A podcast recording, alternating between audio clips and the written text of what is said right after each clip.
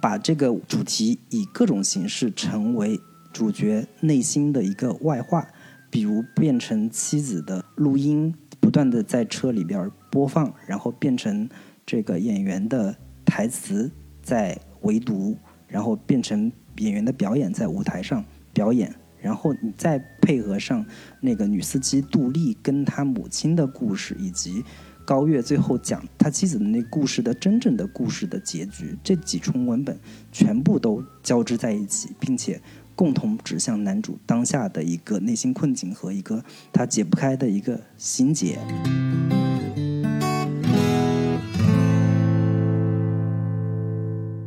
但是为什么要用这么复杂的文本去拍一个驾驶我的车呢？会不会像对文艺青年的一种批评，就是你们对吧？是不是有点吃饱了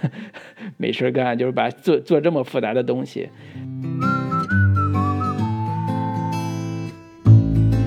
？Hello，大家好。Hello，大家好，这里是准风乐坛，我是老卢，我是老林。继续跟大家聊最新的影视作品，确实是一部最新的影视作品啊。嗯，但是我估计这也是一个比较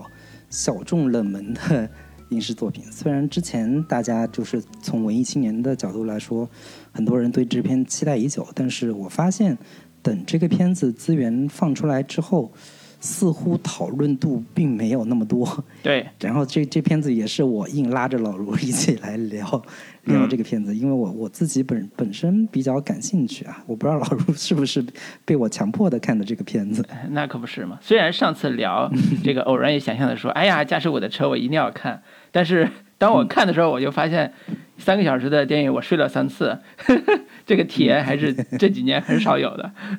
所以啊，就是两个人做节目，我发现就经常有些有些片子我感兴趣，有一些片子老卢感兴趣，但是哎我觉得还是要调和一下各自的口味啊。之前有嗯听众也说过，你们是不是对日本电影特别偏爱偏爱，然后聊一些就是日本小清新电影特别擅长？其实是个误解，其实主要是我对于日本电影比较偏爱，经常硬拉着老卢来聊这些片子。哎，但是正好是因为老林对这个日本片子比较偏爱，把很少看到的好片子能够推荐给大家嘛。对，那我们今天跟给大家聊的就是，呃，这个滨口龙介的《驾驶我的车》，之前也是呃在《偶然与想象》这个聊这个片子的时候，大概预告过。对，那片子也是之前拿过戛纳电影节的最佳剧本奖，然后很多人都挺期待说最后成片出来到底是啥样。然后我跟老卢也各自看了，然后老卢睡了三次，然后 我其实个人还挺喜欢的。嗯，然后我就简单说一下我为什么会睡着啊、周末的原因，来了暖气之后，这个人就容易乏嘛，看的时候就有点被大段的台词给搞得有点昏昏欲睡。虽然这个小呃这个电影是由村上春树的一本小说集其中两篇集合而成的，《驾驶我的车》和《山鲁祖德》为主吧，这两篇，同时又用了一部分啊、契诃夫的《万尼亚舅舅》，就是村上春树的两篇两个小小短片，加一个契诃夫的经典名作戏剧，叫《万尼亚舅舅》，这两个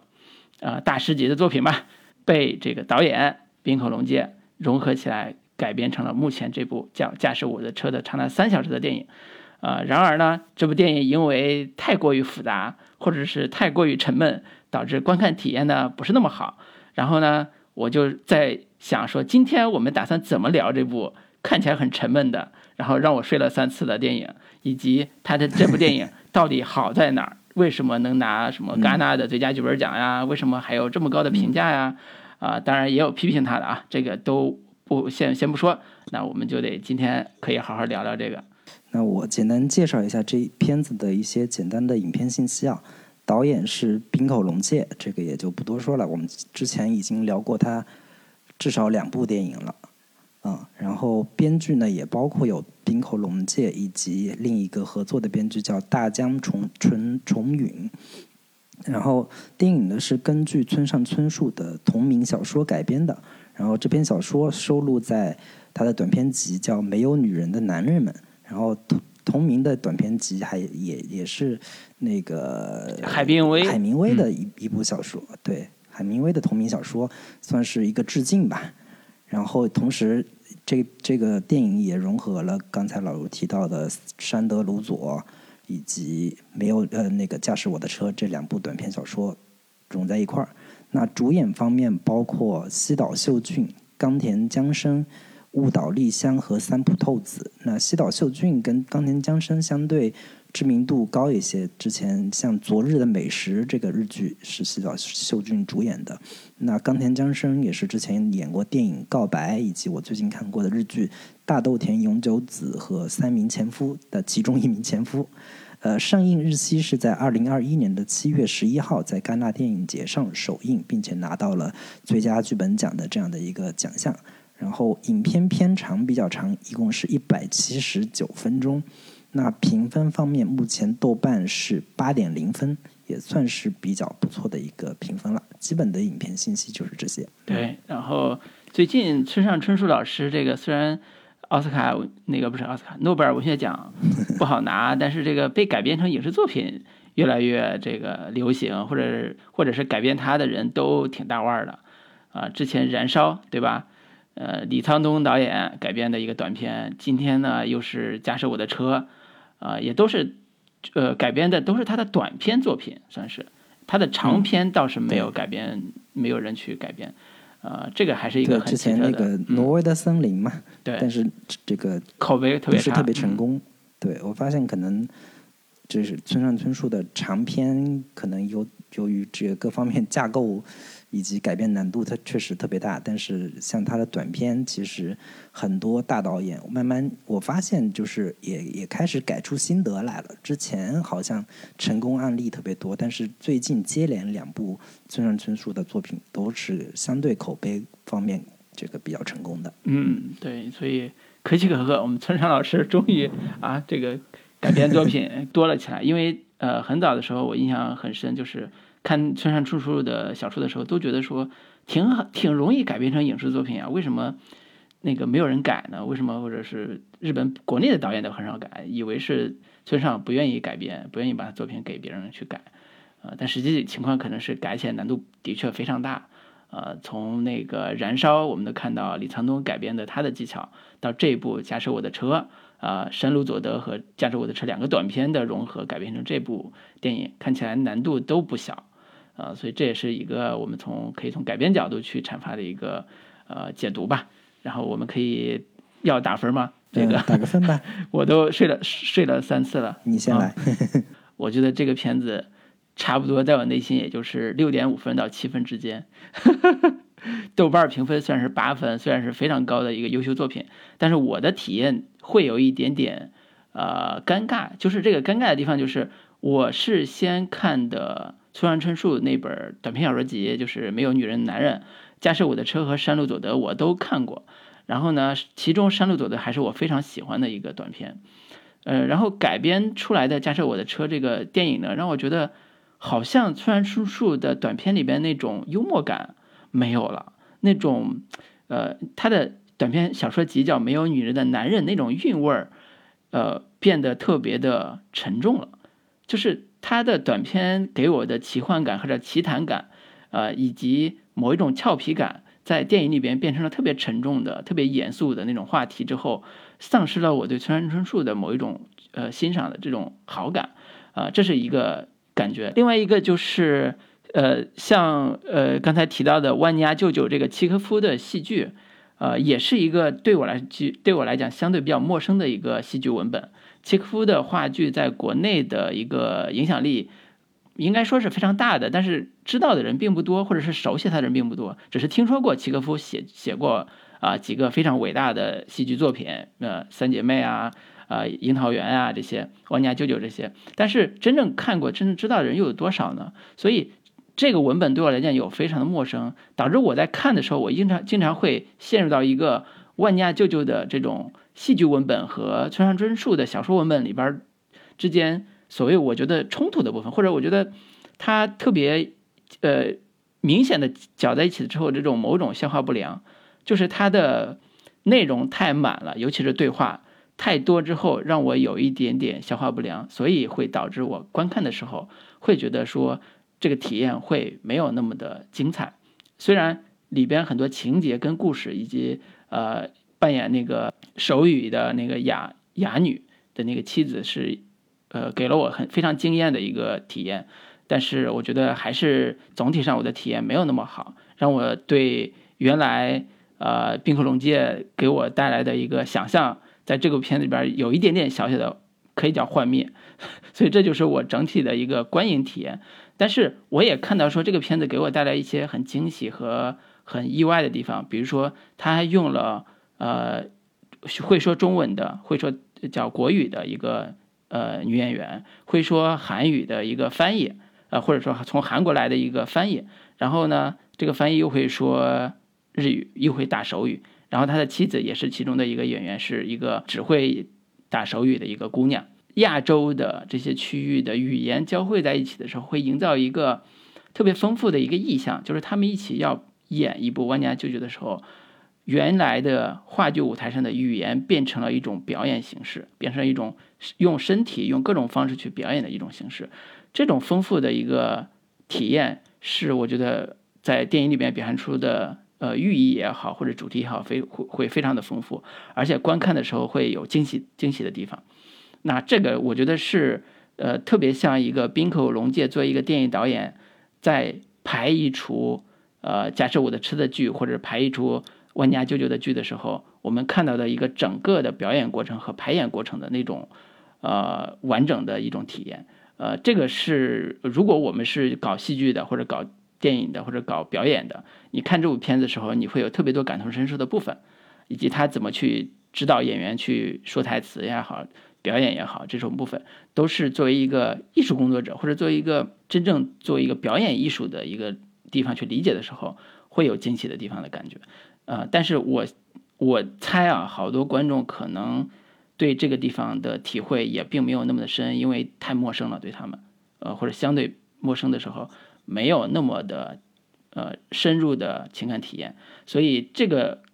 对于很多观众来讲，可能这个电影并不是一个特别好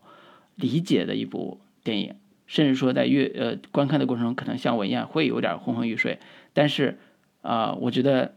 如果有人喜欢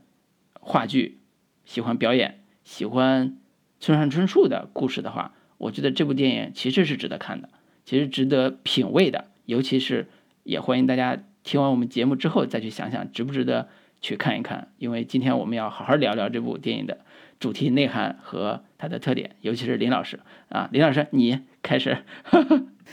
呃，那我给这个片子打七点五分，就是呃，这个片子当时在戛纳获奖的时候，其实文艺青年的期待度是很高的，但是等出资源之后，我发现实际的讨论度并不是很高，我我都没怎么看到有什么公众号有在讨论这个片子。但是在我看来，我看完这个片子，我觉得它无疑是一部非常成功的村上春树的小说的影视改编。就从呃获奖的角度来说，这片子得到戛纳金棕榈的最佳编剧，我觉得是实至名归的。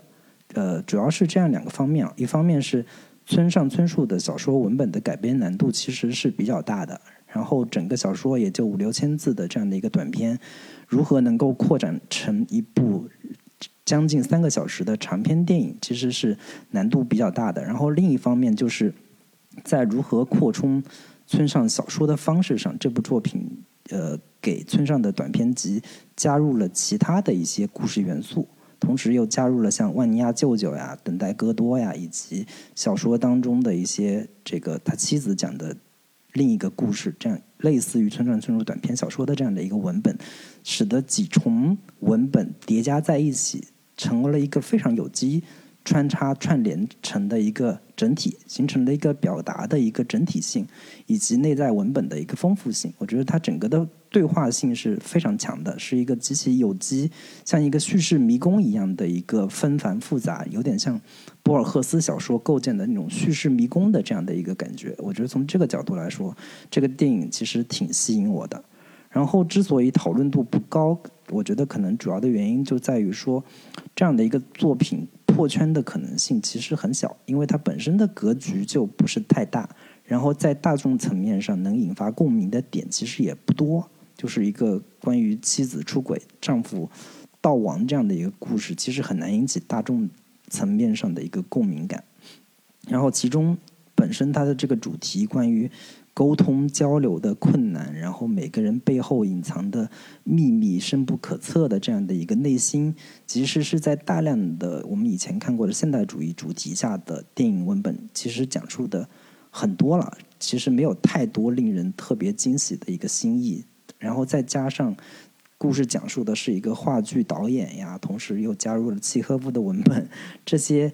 精巧的设计，其实对于很多观众来说是有一定的门槛的，这也导致了这个片子可能在小范围内有一定比较不错的口碑，但是很难有大范围的一个讨论。但是就文本而言，我觉得这个片子可能跟《蓝星大剧院》有某种相似之处啊。但是我觉得在文本层面上，我觉得它比《蓝星大剧院》做的好很多。就是娄烨想探讨的很多主题，其实与《冰口龙介》这一部《驾驶我的车》有这个很强的一个相关性跟相似性。呃，我没有要捧一踩一的这样的一个意思啊，但是我可能更喜欢《驾驶我的车》的这样的一个表达，所以我最后推荐这个片子给村上春树的书迷以及冰口龙介的。影迷，然后如果你看过《蓝星大剧院》，觉得不太喜欢，不太喜欢他这种，呃，这个舞台跟现实这样对照的这样的一个形式的话，你可能看一下《驾驶我的车》，可能会有不一样的一个感受。对，大概是这样的一个观感。我还以为你怎么着也得打个八九分呢。我 还是比较冷静的，我我个人喜欢，但是我觉得他。肯定不是一个特别大大众层面的，很多人会会喜欢或者说有共鸣的这样的一个电影。对，所以我们今天可能也不会特别的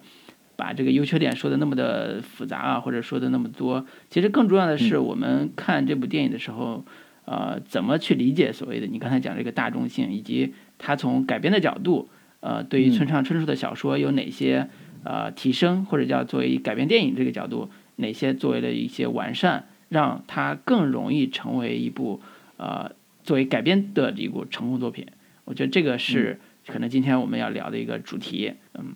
对，我觉得今天我们要聊的核心的一个讨论点，其实就在于说，为什么这个片子能拿戛纳的最佳编剧？它剧本到底好在哪？这个可能是我们最核心要讨论的一个点。对。因为我就突然想起来另外一个，就是当年我也看睡着了好几次一个，呃，电影导演的作品，就是伯格曼。伯伯格曼的有些作品，不管是假面类似这种，我其实在早年看的时候我也会睡着。他的某一种风格啊，其实有一点点像今天我们聊的这部《驾驶我的车》。呃，他伯格曼其实我们如果了解他的话，就知道他早年也是舞台剧演员出身。包括他后来就是不拍电影之后，也依然在在舞台上去做舞台剧导演。他对于舞台表演和电影其实有非常深的理解，尤其在这种文本上去探究人的精神困境这个层面上，也有非常深的理解和认知。嗯，最近那个美剧《婚姻生活》特别火的，其实就是伯格曼的以前的话剧作品改编的。对，所以这些这些可能是我们。呃，可以连起来，或者是可以扩散出来去理解《驾驶我的车》这部电影的一个契机。当然，首先我们还是回到这个文本本身，回到这个改编本身，回到村上春树本身。就是老林是村上春树的一个铁杆粉丝，这我觉得，呃，这么描述他不为过，因为在我身边能说我喜欢村村上春树，而且读了他大部分作品的人，可能老林算是其中一个。那老林认为改是出一本，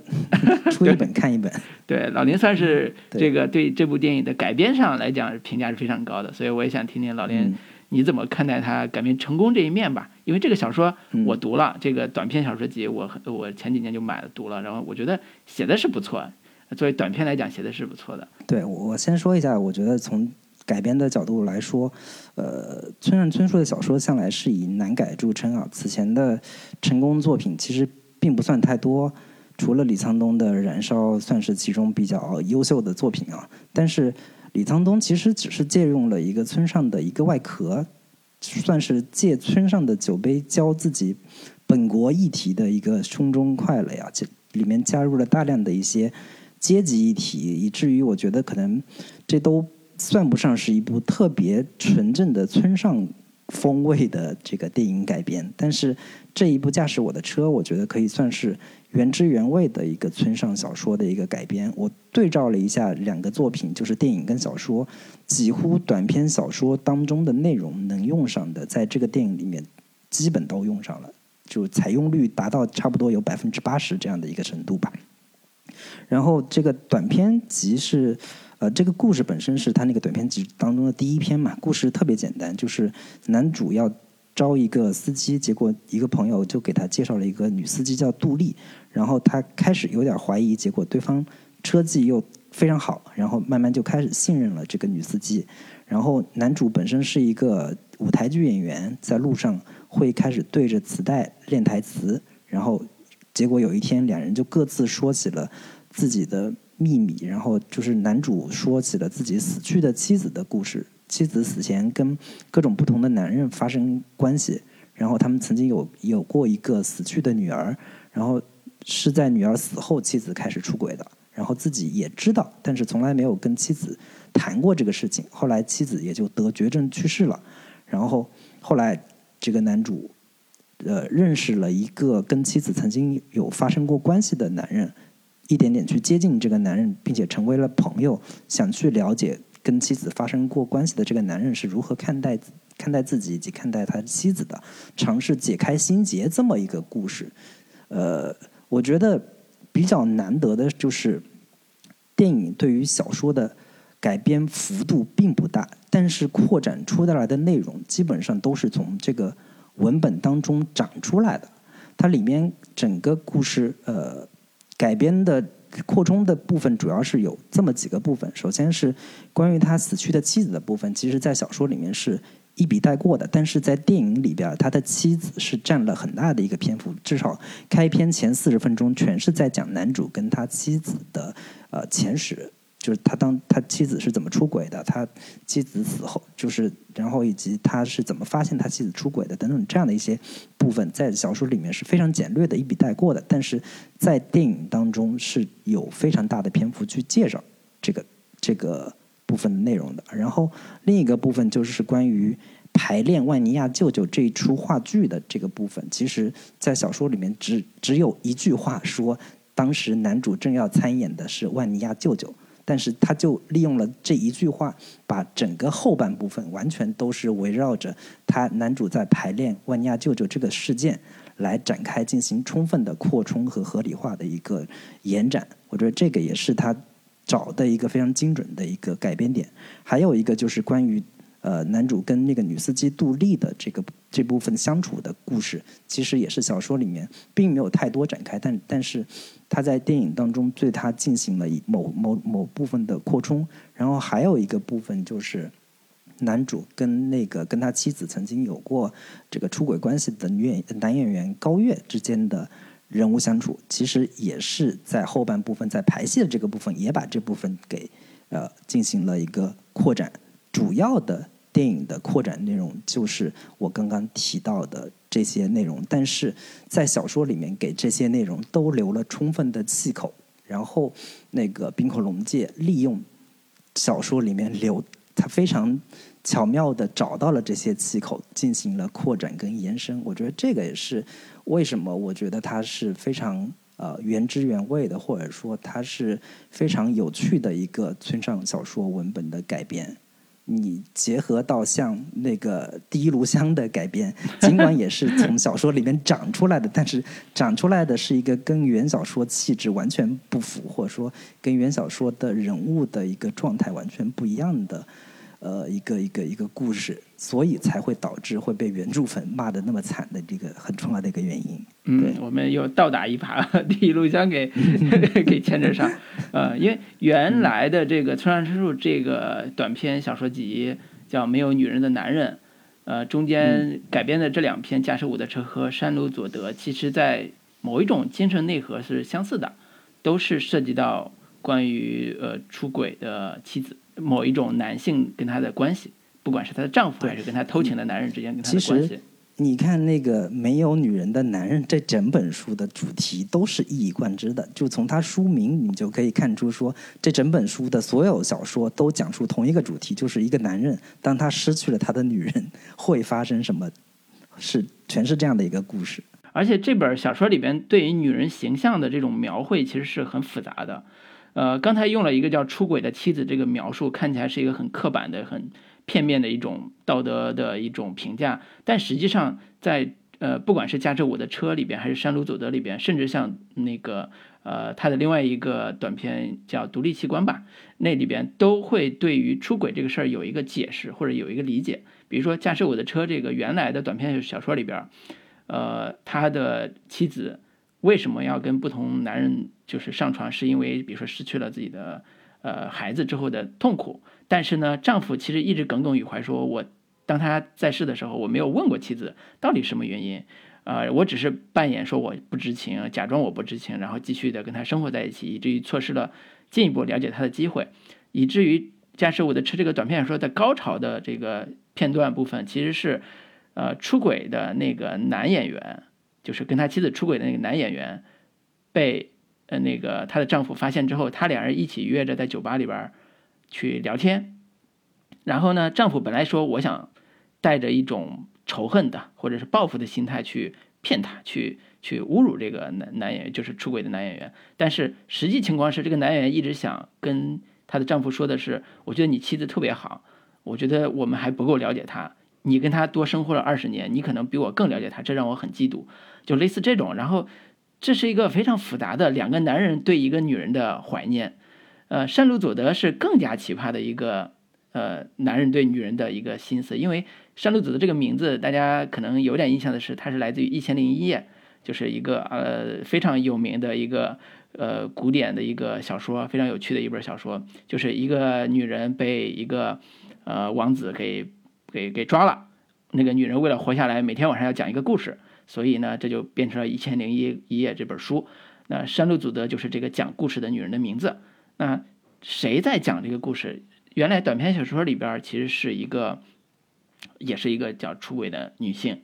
啊，一个中年女性，变就是描绘是特别平平无奇的一个大妈啊，有点像当年那个电视剧《昼颜》一样，就是每天下午三点钟之后到六点钟之前，她就有这段这样一段时间可以出轨。那。他就用这个时间上跟一个呃平常宅在家的男人产生了私情，呃，但是呢，他俩在闲着时间的时候，那个女女性就会讲一个故事，是她少女时期的一个单相思的故事。那个故事又有点像王家卫的那个《重庆森林》的那那一段呃，王菲的那段去偷偷跑别人家那个故事。对，所以它的文本你看的时候，我这好缤纷啊，色彩很绚烂，很缤纷，很奇特，很有意思。就是作为短篇小说来讲，我觉得这几这几篇都让我印象非常深刻。对，所以它本身的底子是非常好的。也就是说，在电影里边，在我看来，它的前四十分钟是一个平常电影只用五分钟或者十分钟处理的一个序章，但但是它用了四十分钟。然后四十分钟的时候，出了片名啊，出了这个演员表啊什么之类的，就主演啊谁、导演啊什么的。但是前四十分钟写的其实是，呃，驾驶我的车的背景故事，就小说里边的背景故事和山鲁祖德的主体故事，就是讲一个呃妻子不停的在她跟她产生关跟丈夫产生关系之后，讲一个她少女时少女时期的一段回忆，以及关于一条类似叫七鳗鱼的这样这样一个。呃，所谓的前史就是我的前生是一条骑鳗鱼，这样一个很听起来很玄的一个故事。对，那个不是他妻子的回忆，是在他妻子在写的一个剧本啊，在写他这个这个对这个故事有一个改动，就是原小说里边他的妻子是一个女演员，嗯，但是他在这个电影当中把他的妻子改成了一个电视剧编剧，经常写一些非常狗血的故事，但是那个就是。写故事的契机都是跟她丈夫发生关系之后，在高潮时期的时候会才思泉涌，讲一堆非常稀奇古怪的故事。但是等她第二天醒来，嗯，对，等她第二天醒来的时候就都忘了。然后她她利用她丈夫帮她把这些故事都给记住，第二天再复述给她听，是这么一个录音笔的功能。对，听起来是一个很精彩的一个开始。对对对。嗯，然后我我觉得我我下面要说的点就是我我我理解他这个片子为什么要为什么能得戛纳最佳编剧的一个理由啊，我觉得你仅仅只是一个非常忠实的村上春树小说的一个改编，从他的小说里面生发出一个完整的故事，我觉得这个不算是一个特别牛逼的一个能力吧。但是我觉得这个故事之所以精彩，就在于说它文本交织的一个丰富性。就是在这部电影当中，它包含着无数重的文本，然后在这些文本之间都能够形成非常巧妙的互文关系。用一个非常掉书袋的呃理论来说，就是有点像巴赫金的这个复调理论。就是他在评论那个《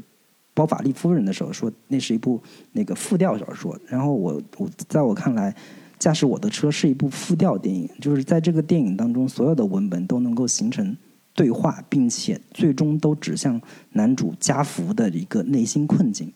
电影里面包含了这么几重文本啊，开篇他妻子讲的一个，呃，一个女孩暗恋一个男孩，然后潜入他房间自慰，然后留下东西这样的一个故事，以及他讲述自己是一条七塞曼七塞曼的这样的一个想象的这样的一个文本。以及契诃夫的话剧《万尼亚舅舅》这样的一个文本，以及呃现实当中男主因为妻子这个出轨去世，这三重文本是交织在一起的。然后在这呃，他把这个呃主题以各种形式成为主角内心的一个外化，比如变成妻子的录音，不断的在车里边。播放，然后变成这个演员的台词在围读，然后变成演员的表演在舞台上表演，然后你再配合上那个女司机杜丽跟她母亲的故事，以及高月最后讲的就是他妻子，他那个他妻子的那故事的真正的故事的结局，这几重文本全部都交织在一起，并且。共同指向男主当下的一个内心困境和一个他解不开的一个心结，然后妻子在故事里面讲的那个女孩其实就是他妻子自己内心，然后那个男孩可能就是家福本人，以及万尼亚舅舅当中万尼亚可能就是家福本人，暗示着他对于周遭四世界的一个失望跟怀疑，以及杜丽和他母亲的故事。也映照着家福和他妻子之间的关系，以及家福所讲的那个故事，在另一个层面，其实也是帮助家福解释了他妻子的一个内心。就是所有的这些文本全部都交织在一起，成了一个极为复杂、丰富并且极为有机的一个文本。我觉得，可能我印象最深刻的这个。这个改编可能或者说最精彩的一个一个改编，其实就是呃他妻子关于那个齐塞曼的一个想象，以及他妻子讲的那个一个女孩潜入到一个男孩房间，然后呃一开始不敢做什么，但是每天从他的房间里偷一点东西，又留下一点东西，一点点偷，一点点留，其实就非常巧妙的应对了，就是他。他妻子跟他之间的一个关系，他试图要，就是他妻子的出轨的这个行为，似乎其实就是隐含了他这个故事里面所讲的那个女孩不断的移动一点一点东西，又放回去一点东西，想要告诉他他一点信息，但是又不想让他发现，就是完全是对于他们这种夫妻关系之间的一种。呃，隐喻和对映照，我觉得这个是非常有趣的一个一个两重文本之间的一个一个互问关系。对我，我觉得如果能够看出这一重文本，我觉得就已经能让人能让我感到非常有趣的一个惊喜的点了。你说这个夫妻的这个部分，让我想起来，我也是周末在看的一个国产综艺节目，叫《再见爱人》，是最近挺火的一个。呃，算是旅行类的一个综艺节目，但是它的重点是三对马上要离婚的，或者是已经离过婚的，啊，或者是正在呃闹分手的三对情侣的一段一段旅程吧。他竟然能拍出了某一种夫妻关系的深度的探讨，其中就包括里边有一对是演员夫妻，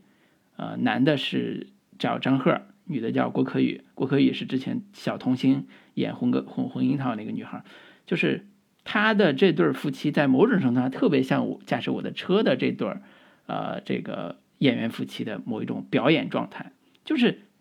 他俩人一上节目，第一句话就是我觉得我们这十年，那就算已经生了孩子都没有过爱情，你觉得这不特别不可思议？为什么他俩在一起十年，而且是就是演员夫妻？还没有爱情且生了孩子，这个问题可能对于很多的夫妻来讲，都在某种程度上会遇到。就是电影里边出现的那个男主角，啊，他一直家福，他一直想问的就是我对于我老婆是不是足够的了解，我了不了解她，我对她的认知到底是怎样的？这个问题其实成为他的一块特别大的心结，尤其他老婆出轨和去世之后。成为他一个大心结，就是他一直在思考，我是怎样一个生活，就是我跟我妻妻子在二十年的这个夫妻生活到底是怎样一个状态。用他的话说，就是我在表演，我在表演一个丈夫的角色，我在表演一个呃，嗯，家里边的一个跟妻子互动的一个男人，但是我从来没有走进过他的内心。哪怕他用刚才你讲的这个七鳗鱼的故事跟我讲这么多这么多，但是我可能永远都理解理解不了他在讲什么。他可能对我的情感也大概如此，这是一种绝望感，在一定程度上是一种绝望感。但是我们看到这个故事往呃这个电影在后半节的时候，当他的当呃当年出轨的这个男演员跟她的丈夫在一起，又把齐鳗鱼的那故事往下接的时候。你就会发现，说这故事可能也没有那么简单啊。他，你记得吗？最后那个故事里边是，呃，那个女孩潜入他们那个男孩的家之后，他误杀了一个小偷，但是他再次去承认错误的时候，发现所有的痕迹都不存在了。但是这个女孩的道德困境已经出现了，就是她犯了一个不可饶恕的罪，但是实际上没有人知道。而且已经被掩盖掉了，那她该怎么办？嗯，我觉得这些在某种程度上，你可以解读成这个女女这个呃妻子出轨之后，她内心的这种道德困境和道德感的东西。啊，对，这这个这个其实是需要一个非常复杂的理解，才能把这些人物关系给串起来的。但是我在看的时候，其实最对我最大干扰的是《万家舅舅》这个文本。我觉得山路祖德和驾驶我的车这两个短篇文本和刚才你讲的这个七鳗鱼这个故事，其实是山路祖德的一个里边的一个故事吧？我记得对。然后它的这个文本完整性还是非常不错的，但是加入大量的万家舅舅这个文本之后，我对我来讲是其实有点消化不良的。我觉得，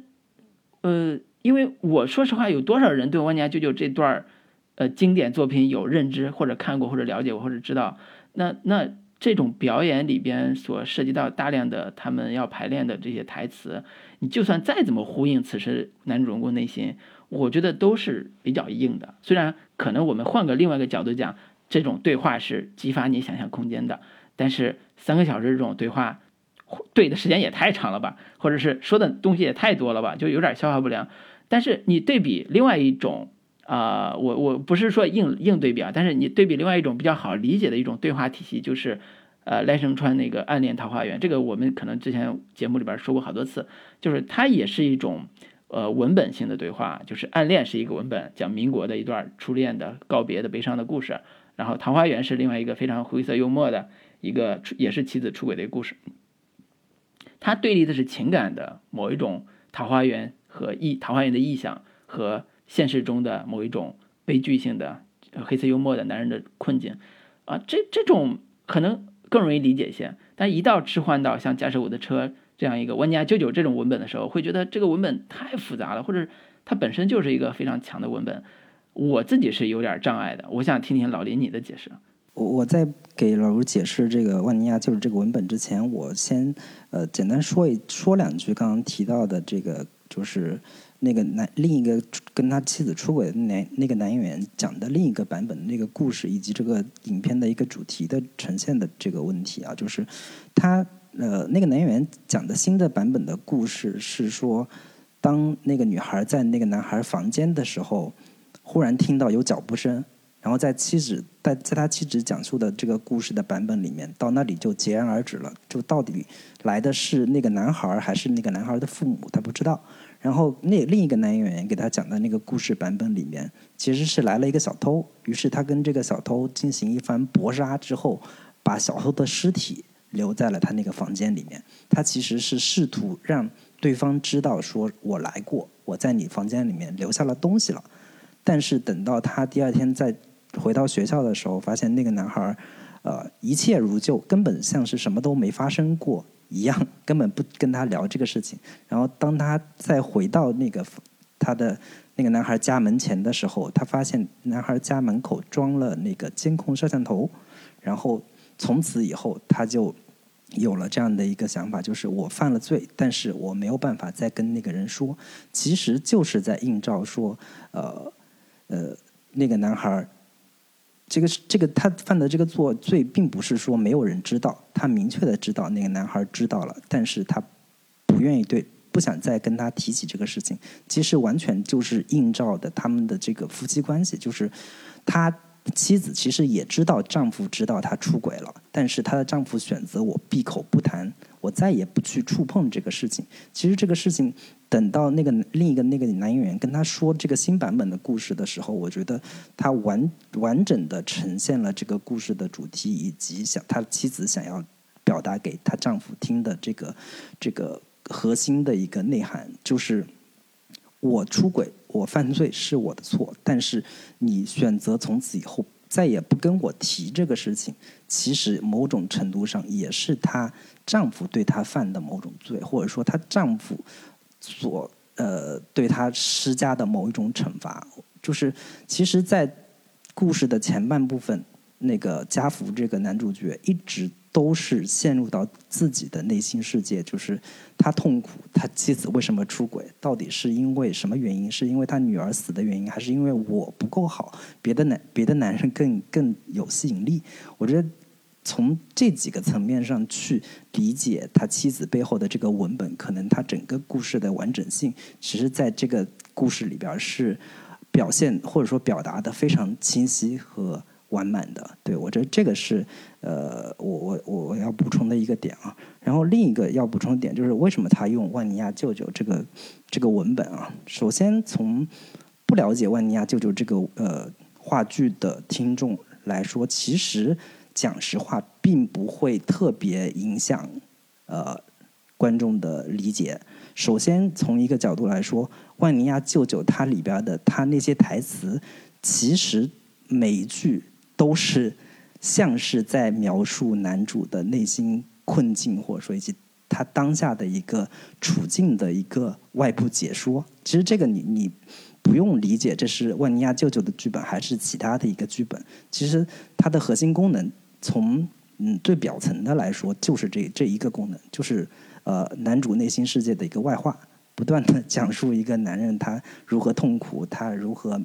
就是那个像是像是在他以话剧剧本的形式在咒骂他的妻子，或者说对他妻子妻子的某种怨恨和抱怨。我觉得这个是展现的很呃很清楚的。然后我觉得另一重。关系或者说另一重互文的这个点，呃，可能并不是太容易看出来，需要结合一点戏剧史或者戏剧理论的知识，但也有可能我仅仅是我的一个过度阐释的一个一个一个理解啊，就是呃，在呃一九五零年代，从那个由奈斯库的《秃头歌女》开始了荒诞派戏剧的一个序幕，以及到一九五二年那个等待戈多的一个问世，标志的现代派戏剧的一个缘起。然后，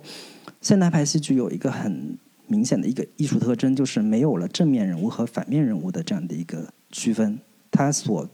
呃形成的戏剧是呃行动的展开，并不是人与人的冲突，而是一群人与包围着这一群人的社会环境的这样的一个冲突。所以在很多戏剧理论家就开始寻找说，这种新型的戏剧冲突的源头到底是从哪里开始的？我们以前看像那个易卜生的话剧也好，莎士比亚的戏剧也好，往往都是这种传统的经典的这个矛盾冲突呀、正面人物、反面人物这样的一种戏剧。但是这种新形式的戏剧戏剧的源头到底在哪里？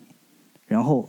呃，戏剧理论家开始在寻找的时候，就找到了契诃夫，就是原来呃现代戏剧的。源头或者说缘起是从契诃夫那里开始的。契诃夫的戏剧包括，呃，我们刚刚提到的《万尼亚舅舅》也好，《三姊妹》也好，《樱桃园》也好，以及包括他那个之前赖声川导演排过的《海鸥》这几个戏剧，都是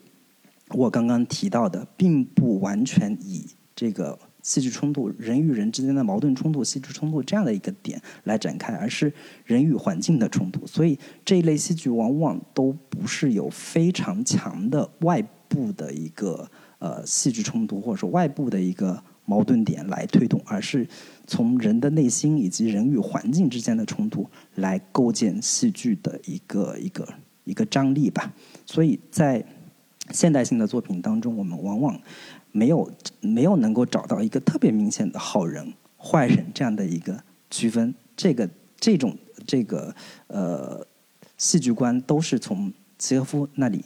得来的。但是契诃夫和现代派的戏剧的一个主要的区别就在于说，在契诃夫的这个故事当中，他往往有一个非常强的乐观主义的一个结局。这种乐观主义的结局跟以往的这个。呃，传统的经典的以道德训诫或者说劝善的这样的一个主题又是相连的，同时又与现代派戏剧像《等待戈多》也好，那个《秃头歌女》也好的这种不不制造强烈的戏剧冲突的这样的一个戏剧戏剧模式，又有一个很强烈的一个一个勾连。所以从这个意义上，我觉得，呃，我们在看《驾驶我的车》的故事的结尾，它以万尼亚舅舅的结尾就是看起来像非常像一个鸡汤的说，我们呃明天又是美好的一天，然后我们要不断的承受命运带给我们带来的痛苦，命运给我们带来的这些折磨，我们要勇敢的生活下去。从这个故事主题跟呃驾驶我的车的最后结尾，男主的内心的一个呃呃心结的解开。这两者之间的主题是相互关照、相互呼应的，所以从这个意义上来说，呃，驾驶我的车的这个剧本跟万尼亚舅舅的这个故事，呃，这个剧本的一个从故事结构到故事主题都是呃非常紧密的结合在一起，构成了一个呃互文关系的。我觉得从这个意义上来去理解两者之间的关系，可能是一个。比较有意思的一个切入点吧。刚才老林补充了这个温尼亚舅舅的这个很多的信息啊，尤其是契诃夫的信息。其实契诃夫在我们印象里边，他是一个更多像一个小说作家的一个形象。呃，就比如说特别有名的套中人这种，就是我们语文课本里边会用到的一种讽刺小说的一种大师级的短篇小说代表作吧。啊，甚至说大量的人会觉得他就是一个。短篇小说的大师，但是作为戏剧界来讲，他的几部刚才提到的几部话剧，呃，是也是在戏剧史上的经典代表作，呃，而且国内的戏剧导演也是以拿排他的作品为荣的一个姿态去排大师的作品，呃，甚至像林昭华这样一个呃当年仁义的戏剧大师，他也是喜欢把呃像契诃夫的作品。拿过来去作为自己的呃创作的灵感或者发挥吧。他曾经有一次把呃三姐妹和等待戈多放在一起，做了一个混杂的或者是嗯更加创新的一种表达。呃，所以好多人在看《驾驶我的车》这个电影的时候，会提一个问题，叫这个电影是不是体现出了某种存在主义的思潮？我相信这个答案呢，林老师刚才其实已经解答过了。它看起来像是。现代派作品看起来像是等待戈多，或者是某一种对于自我的拷问或者生存的拷问，这种现存在主义的这种思潮的一种作品。但实际上，它更追根溯源，还是在契诃夫在一八九七年这部《万家舅舅》的这个基础上做的一个呃深层次的探讨。《万家舅舅》这个文本，戏剧文本或者是话剧文本，它原本就是用一个呃幻灭的一个老人，就是温家舅舅这个人，他的偶像就是他特别喜欢的那个知识分子姐夫，发现他不过是一个嗯沽名钓誉的一个呃，反正就是把偶像崇拜这个事情给打破打碎了的一个呃可怜人，一个老实人，一个农夫。他自己的生活遭遇巨大变化，其实是一个内心幻灭的这样的一个过程。就是这样一个老人，他在内心幻灭的过程中，他所遭遇的所谓茶杯里的风暴，就是他内心的激烈的冲突，如何在这个《万家舅舅》这部话剧里边做了一个非常强烈的一个展示。那这个，所以很多契诃夫的话剧在呃戏剧史上有一种说法叫静态戏剧，他的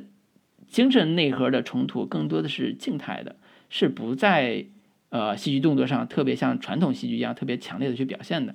但是当我们去聊契诃夫、聊万家剧的时候，其实我们已经面临一个特别大的困境，就是呃，不管是他的作品还是他自己，我们大部分的观众是基本上是接触不到的，或者基基本上是没有机会去看到现场的演出和这个有机会再去看他的作品，甚至说更呃深入的去理解。像《万家舅舅》这样的一个作品的，这个其实是一种遗憾，但是是一种现实。这个现实导致的是，包括我自己在内的，呃，很多观众对于理解《驾驶我的车》这部电影的时候，会产生巨大的心理障碍。就是一旦到了戏剧表演的时候，会觉得说，他们演的这个文本是我比较陌生的，而且他的戏剧内核又是呃不明所以的，所以感觉是有点困难，就理解上有点困难。但是如果我们花一点时间，就刚才像老林讲那一套，呃，故事内核的东西，包括它的背景东西，能够稍微理解一会理解一点的话，对于我们理解现在这部电影是非常有帮助的。呃，尤其是它的一一对照的地方到底在哪儿？我印象比较深的就是，呃，比如说我举一个小例子啊，就是四第四十分钟的时候，就是出那个片名啊，出那个导演的那个字幕之前，就是一段是呃，他又演了。等待戈多的一段戏，但是在那个四十分钟的时候，是有一段是，呃，戏呃契科夫的万家舅舅的一段台词。这时候他的妻子刚刚的去世嘛，然后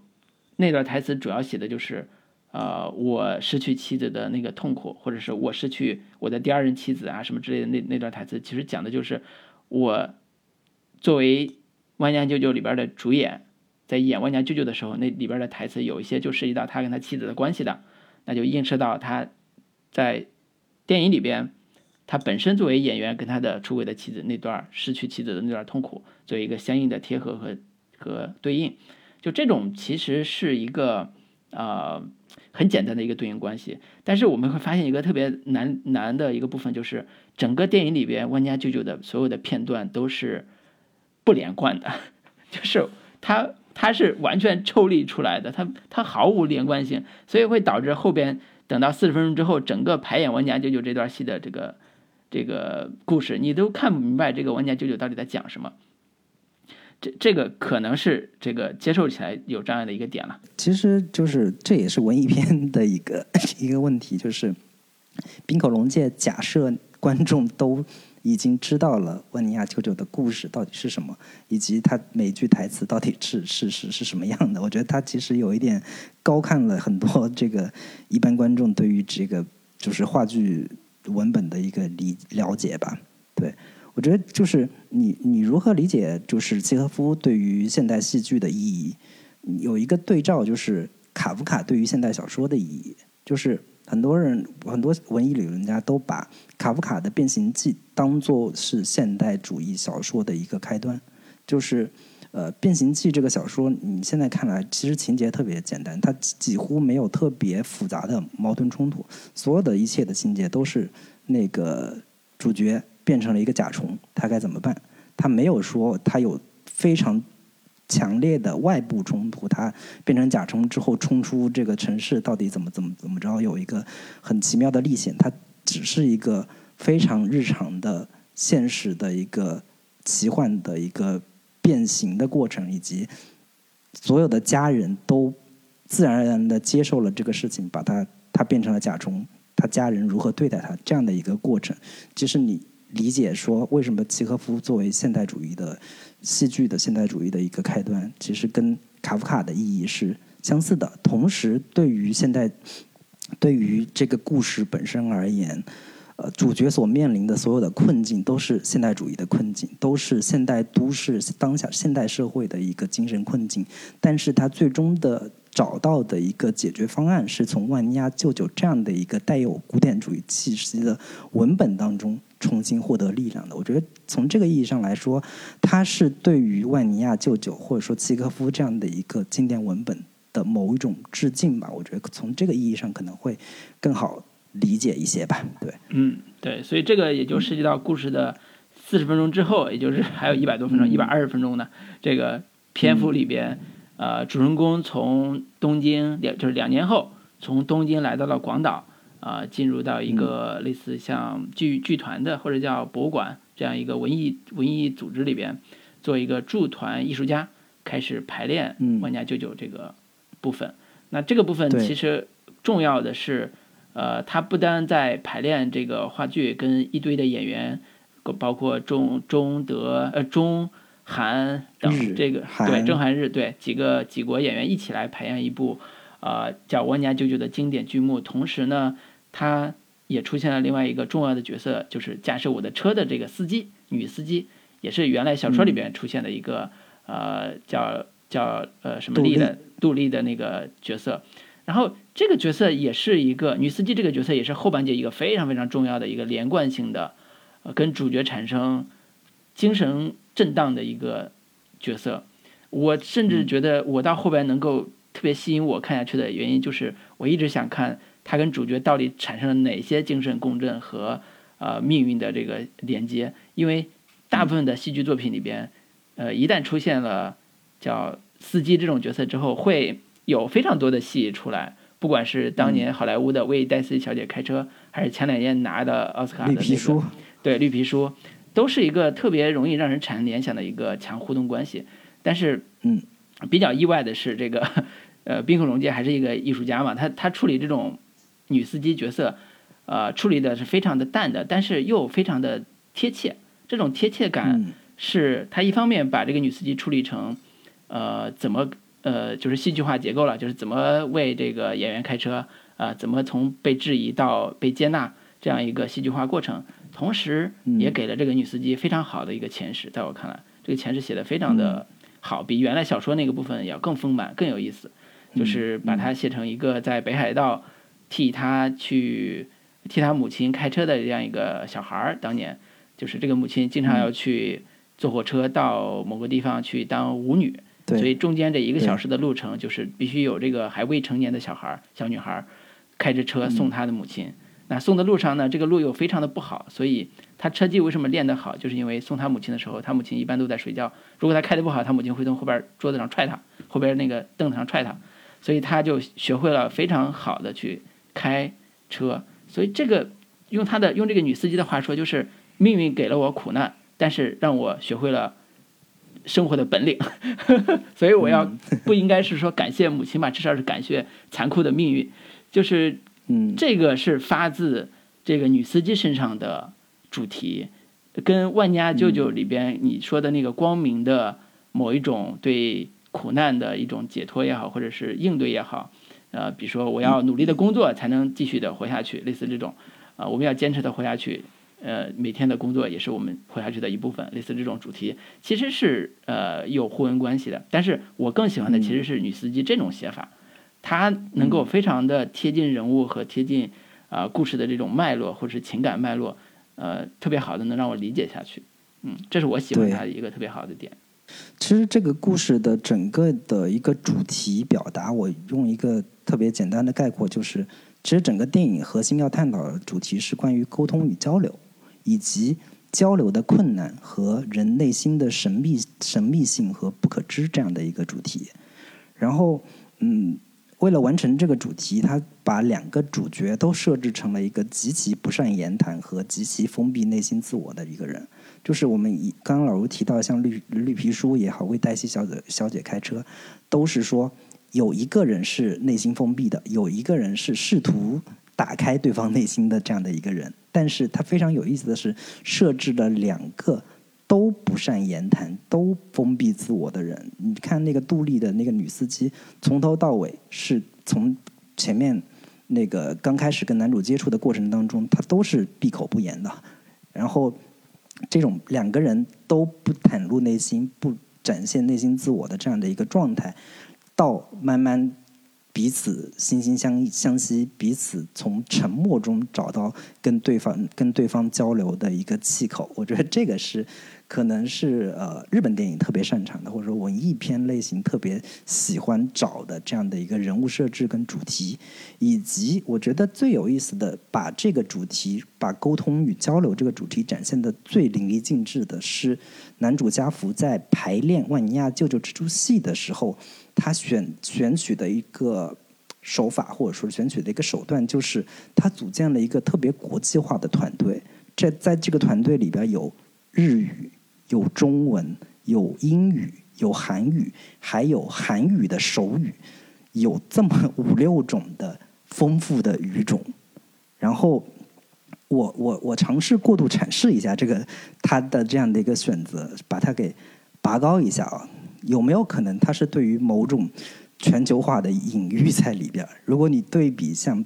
像巴别塔这样的一个故事嘛，它其实采取的策略是一样的，也是有各种不同的语言，甚至还有包括一个聋哑女孩、日本女孩这样的一个一个设定啊，就是这些操着不同语言、完全没有办法呃难以完全沟通的人，每个人背后可能都有自己的文化和背景。尽管被被迫组成一个团队去完成一件事，但是实际上可能谁也不懂对方内心真实的想法。有没有很像是某种文化隔阂，或者说沟通的一个困难性？但是最终冰口龙介的态度是：尽管沟通如此困难，但是我们还是应该抱着一个乐观的心态去拥抱彼此。在一个日渐封闭的世界之下，我们不用。不要那么在意对方，你是否真的能完全看清对方，或者说，你就把你看到的当成是可以理解和可以接受的东西，以真诚的态度去接纳对方，少一些猜忌，多一些平和。我觉得这个可能是我过度阐释、过度拔高之后，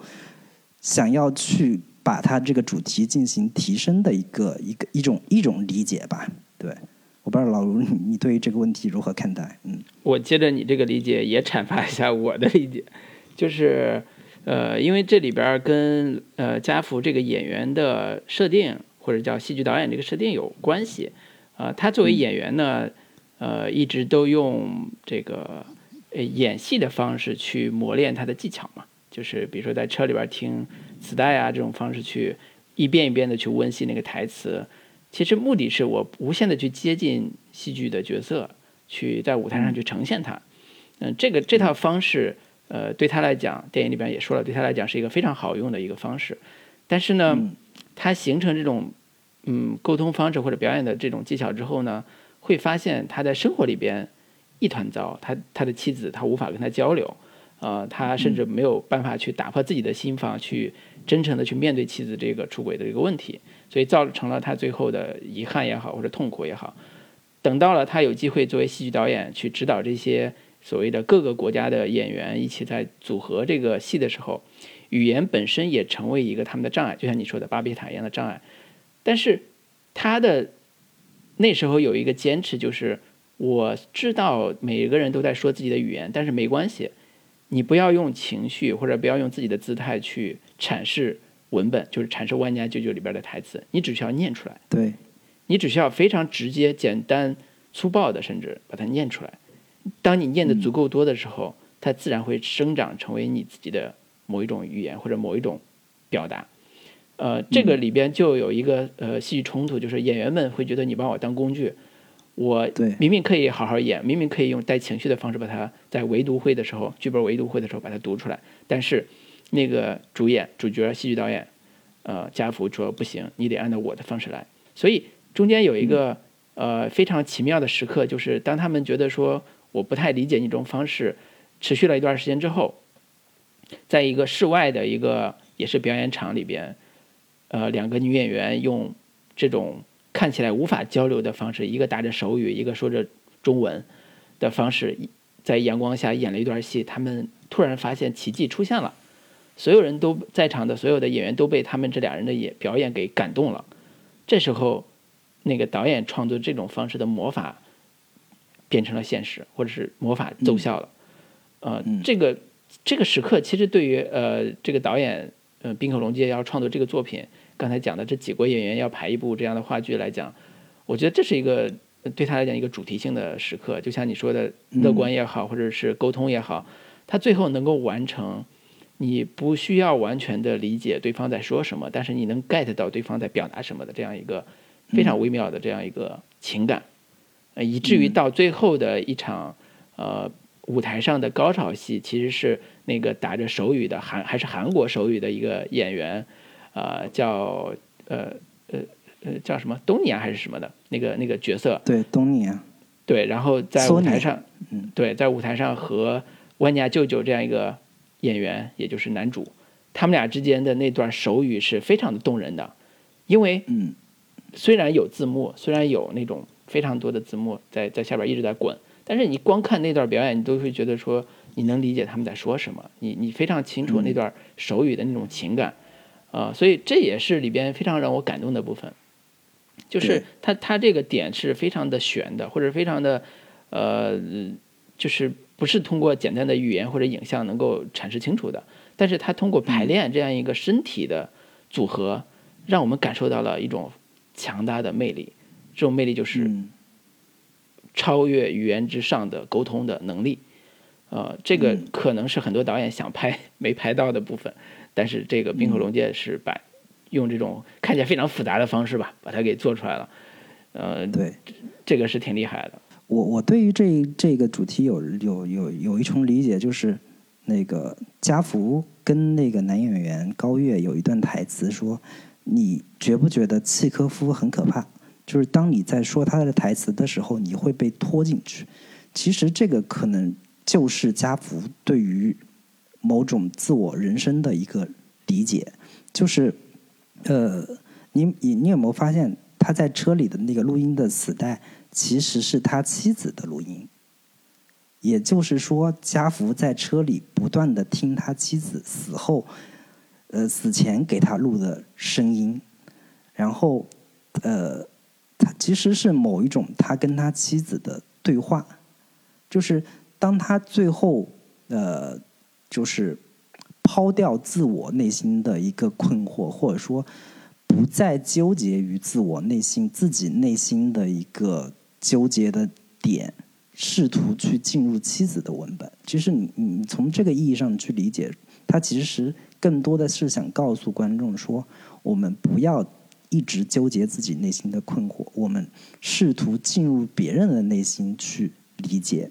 就如同演员不要以自己的理解去表演，你去进入契诃夫的文本去表演，可能你的状态会更好。正如他不要再纠结于自己内心对于妻子的理解，你去进入到你妻子给他讲的那个故事、讲的那个文本中去理解的话。可能你会放下很多东西，可能你会达到更好的状态，或者说可能你会更能过好自己的人生。我觉得从这个意义上去理解的话，可能这个故事的主题从这个意义上会更表达的充分、更完整一些。对，嗯，对，也许这样，经过我们一一番长达一个小时的长篇大论的解读之后，可能好多听众也许能。能有点好奇或者有点好奇心去看一看这部好像很难懂的电影，叫《假设我的对，其实这个影片里面有无有很多意味深长的细节和解读空间。我觉得听众如果看就是仔细看的话，你会发现，你你第一遍可能会很多忽略的一些点。我可以稍微再简单扩展两句，就是我我比较印印象深刻的一些点，就是你如果。不仔细看会忽略，就是，嗯，家福跟他家福是，呃呃，家福的妻子因是如何发现或者说如何得知家福已经知道他出轨的这个事情的？其实里面有一个非常有意思的细节，就是家福有一天，呃，是要去出差嘛，但是中途又回家了，看到妻子跟另一个男人在房间里以以一种这个女女上男下，然后两两两个人抱着的这样的姿势在进行呃性关系，然后在之后当家福那个就是他出了一个车祸，把车取回来之后，他回到家跟他妻子发生关系的时候。采用的是同样的姿势，也然后你再对照之前家福跟他妻子发生关系的时候的姿势是一个这个正常的男上女下的这样的一个姿势的时候，你从他的妻子的表情中你得知说，这个两人的这样的一个体位是他家福以前不会采用的体位，家福是以不自觉的方式想要模仿妻子跟别的出轨男人的一个。体位进行两个人的关系，我觉得从这个点上，你就可以看出很多很细小的细节点都藏在这样的一些细节里边。你不仔细看，你可能完全没没办法抓到这样的一些信息点。对对，这一幕有一个特别重要的一个镜头是这个演妻子的这个女演员叫殷，就是殷这个角色吧，她在和家福在床上的时候。那个镜头拍到的是因直面镜头那个画面，就是非常的你你晚上看的时候跟鬼片一样，就是那个那个恐怖感是非常强的。它是直面镜头的，然后这是唯一剧中唯一一个直面镜头的镜头，呃，直面摄像机的镜头，呃，你由此可以感受到一种被恐惧崛起的力量那种感觉。对，嗯，对，然后以及很多有有意味的可以解读的空间，比如说。当他妻子说那个齐塞曼的故事的时候，他采采用的姿势就跟齐塞曼吸附到吸吸附到一个物体身上，就如同他那个妻子吸附到她丈夫身上的姿势是一模一样的。然后还包括像比如说女儿的死到底对于两个人的关系的影响具体是什么？还然后还有一些有趣的镜头语言，比如说。前一场戏还是在医院检查眼睛的问题，就是那个男主出了车祸。紧接着下一场，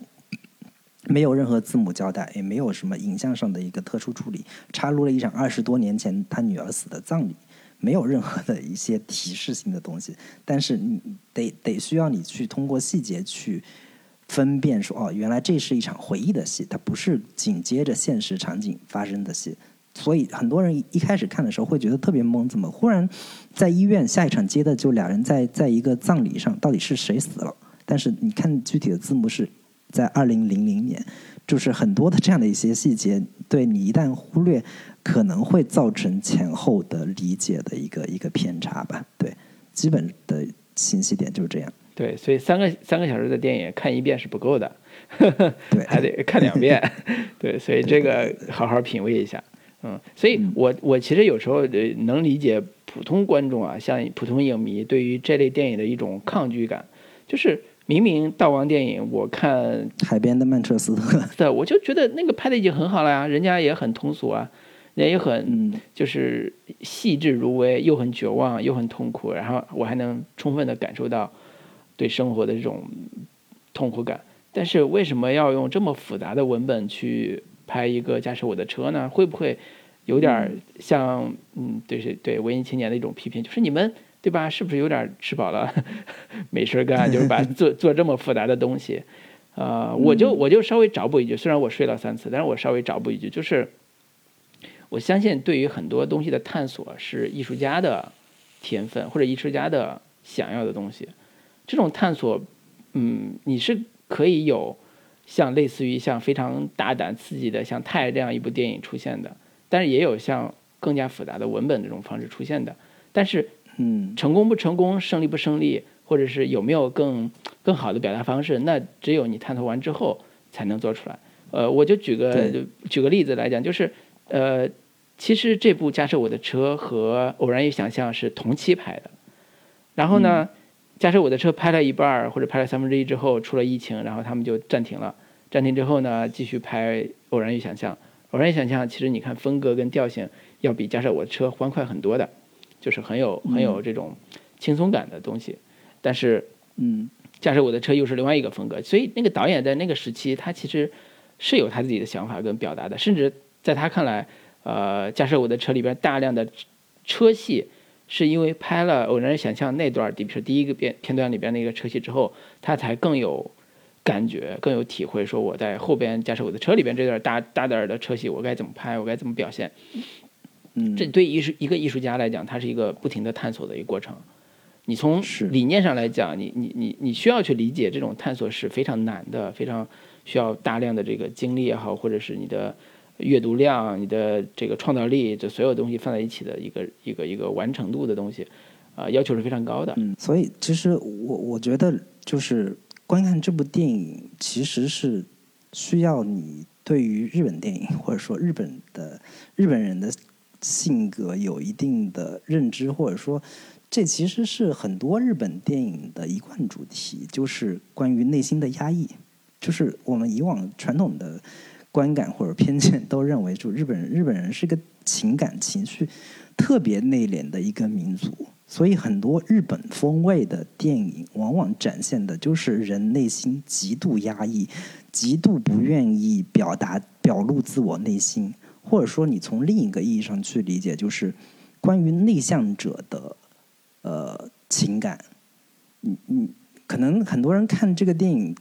就是跟你自己的自我个性是相关的。就是如果你你是一个特别活泼开朗、特别阳光外向的人，你看这样的电影会觉得很奇怪，就是就这么点事儿，你说开了不就完了吗？你为什么不跟不跟你妻子说呢？就是你按照国产剧的逻辑，你看一个男人，你看到老婆出轨了，跟男别的男人正在那啥的时候，你竟然就悄悄的关门走了，你是不是个爷们儿？就是很多人会发出这样的一个困惑，但是这样的一个逻辑在日本电影是成立的，在很多文艺电影里边是成立的。就是现实生活中，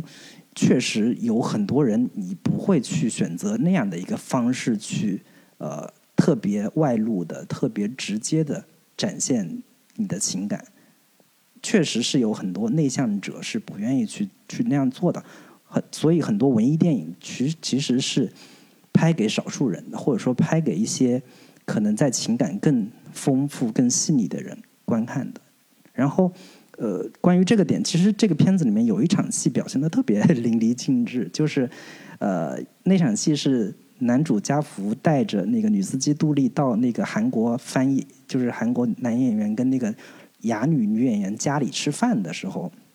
当对方问起说你对这个司机满意吗？那个男主说了一通，说了几句话赞美这个男这个女司机，说他车开的特别稳，就感觉没有在开一样，特别好。我我特别呃，就是庆幸我做了这样的选择，选了他做我的司机。其实这是一 非常少见的男主袒露自己内心的这样的一段话，但是镜头语言特别有意思。如果你放在一般的故事里边，可能那个女孩特别感动，然后甚至落泪了，或者说去埋头吃饭掩饰自己的一个一个情绪。但是这个这这场戏，他处理的是忽然那个女孩站起来，蹲下，然后观众也看不到他他到底在干什么，做了一个很奇怪的动作，然后。男主继续跟对方说了两句话之后，镜头慢慢往下移。原来他在撸狗，他在逗那只狗。但其实那场戏展现的这个女孩内心是非常开心的，非常狂喜的。但是你不能展现她特别开心、特别特别高兴，被被被她的雇主赞美之后的那种兴奋喜悦的心情。所以他用了一个能既能掩饰她内心兴奋，同时又能够让这个。这个镜头，那个那个画面呈现出非常有意思、有趣的 这这样的一个调度方式，我对这场戏印象特别深刻。其实也是这整个片子的一个基调或者说气质的一个一个展现的一个很华彩的一个段落吧。对，对对，还有一个我也印象比较深的，就是他两人相处的桥段，就是那个导演就是男主说，呃，我来了之后，听了你讲很多你家乡的故事嘛，你你要不你就带我去你家乡看一看，然后呃逛一逛。结果他把他带到了一个垃圾场，那个巨大的垃圾堆里边，一个大爪子在抓垃圾，然后他俩人就在看着这个垃圾。我天，这个就是他有一点很明显的在寓意说我们生活这个环境也好，或者我们所处所处的这个时代也好，其实跟跟这个垃圾场没啥特别大的区别，就是他们俩人内心都是像荒原一样、像荒漠一样的这种，或者像垃圾场一样这种孤独的状态，或者一种被抛弃的状态这种感觉。所以它里边用了很多看起来非常不经意的方式去描绘这两个人的这个心理状态，像你刚才讲那种隐含的情绪也好，或者是这种视觉化的表达也好，甚至在那个结尾的地方，也是很多观众可能不太理解的。我其实第一次看的时候，我其实也没有特别强烈的意识到说这个结尾到底是什么意思，我只是觉得这是一种新的生活的开始，这种感觉就是。结尾的时候，那个女司机来看起来是来到了一个韩国的对，到了韩国，对环境，然后周超市里边在买东西，周围都是韩语。然后她开车出来的时候，那个车是以前男主的家福的车，嗯，那个车上的牌子也是韩国牌子。但是，嗯，他上车之后还带了那条刚才你讲的那条狗，就是那条狗明显是另外一个人家，就是那个翻译他们家的那条狗。那这个。从超市出来之后，带上狗，然后开着车一路往前走，作为一个故事的结尾。这时候观众就会想说：那这个语义是什么呢？他是给那条给那个韩国司机、韩国那个翻译一起生活在一起，开始当他的司机了吗？就是还是说有另外一个意思？我想听听老林你的这个解读。我我我觉得没有没有必要对这个结尾做太过于深入的一个解读。其实。你简单说，嗯，最最最直白的一个一个隐喻就是，男主他最珍视的一个东西已经给了这个女孩了，给了这个司机，就是像是男主已经抛掉了，或者说卸下了他曾经的一个负担，卸下了他曾经的那些执念的东西，然后。嗯，所有所有的那些执念，或者说他的一个内心的心结，其实就是那一辆车嘛。这个整个片名就叫“驾驶我的车”，那个车其实可能就是每一个人的内心的一段，呃，不愿意卸下的回忆也好，或者说某种伤痛也好。这个东西，当你被放下之后，可能给了另一个人，对于对于另一个人来说，呃，他可能是你，就是他并他并没有从从从。某种意义上来说，那辆车可能就是男主的化身，或者说那辆车可能以另一种形式陪伴了这个女孩。我觉得从最最直白简单的意义上去理解的话，可能就是这样的一个含义，没有太太值得深入的一个点。对，对，也也也也是一个开放式结尾，就是说，哎，他跟男主生活在一起了吗？也不太像。是吧？他 他跟那个男主，就像你说的，他开着男主车，然后跟那个韩国的那对夫妇生活在一起嘛，也不太像。然后他开始了新的生活嘛，也许是啊，就是这种开放式结尾，可能呃也是大家可以自己去发挥的一个点，倒不一定。目前我是觉得也没有什么明确的这个标准答案。可能对于这个女孩来说，她可能是她。既放下了他自己内心的某一种执念，就是关于他母亲的这样的一个回忆，然后同时也带着男主曾经留下的一个东西，在一个异国他乡开始了他自己的新的生活。从整个的结尾的基调，跟你上一场男主在舞台上所说的那一长段话，就是我们要开始新的工作了。其实。从这个意义上来说，那个女孩可能在到了韩国有新的工作，她要继续开始自己新的生活了。可能也同样延续的是这样的一个积极开放、积极向上的这样的一个一个故事主题。对对对，延延续了契诃夫的《万家舅舅》的最后的主题，就是我们还是要活下去，而且要劳动，我们要努力的劳动啊，养活我们自己，然后坚持活下去。这个，呃，所以我我从另外一个角度去想，咱们今天聊这一大趴的这个部分，也是一个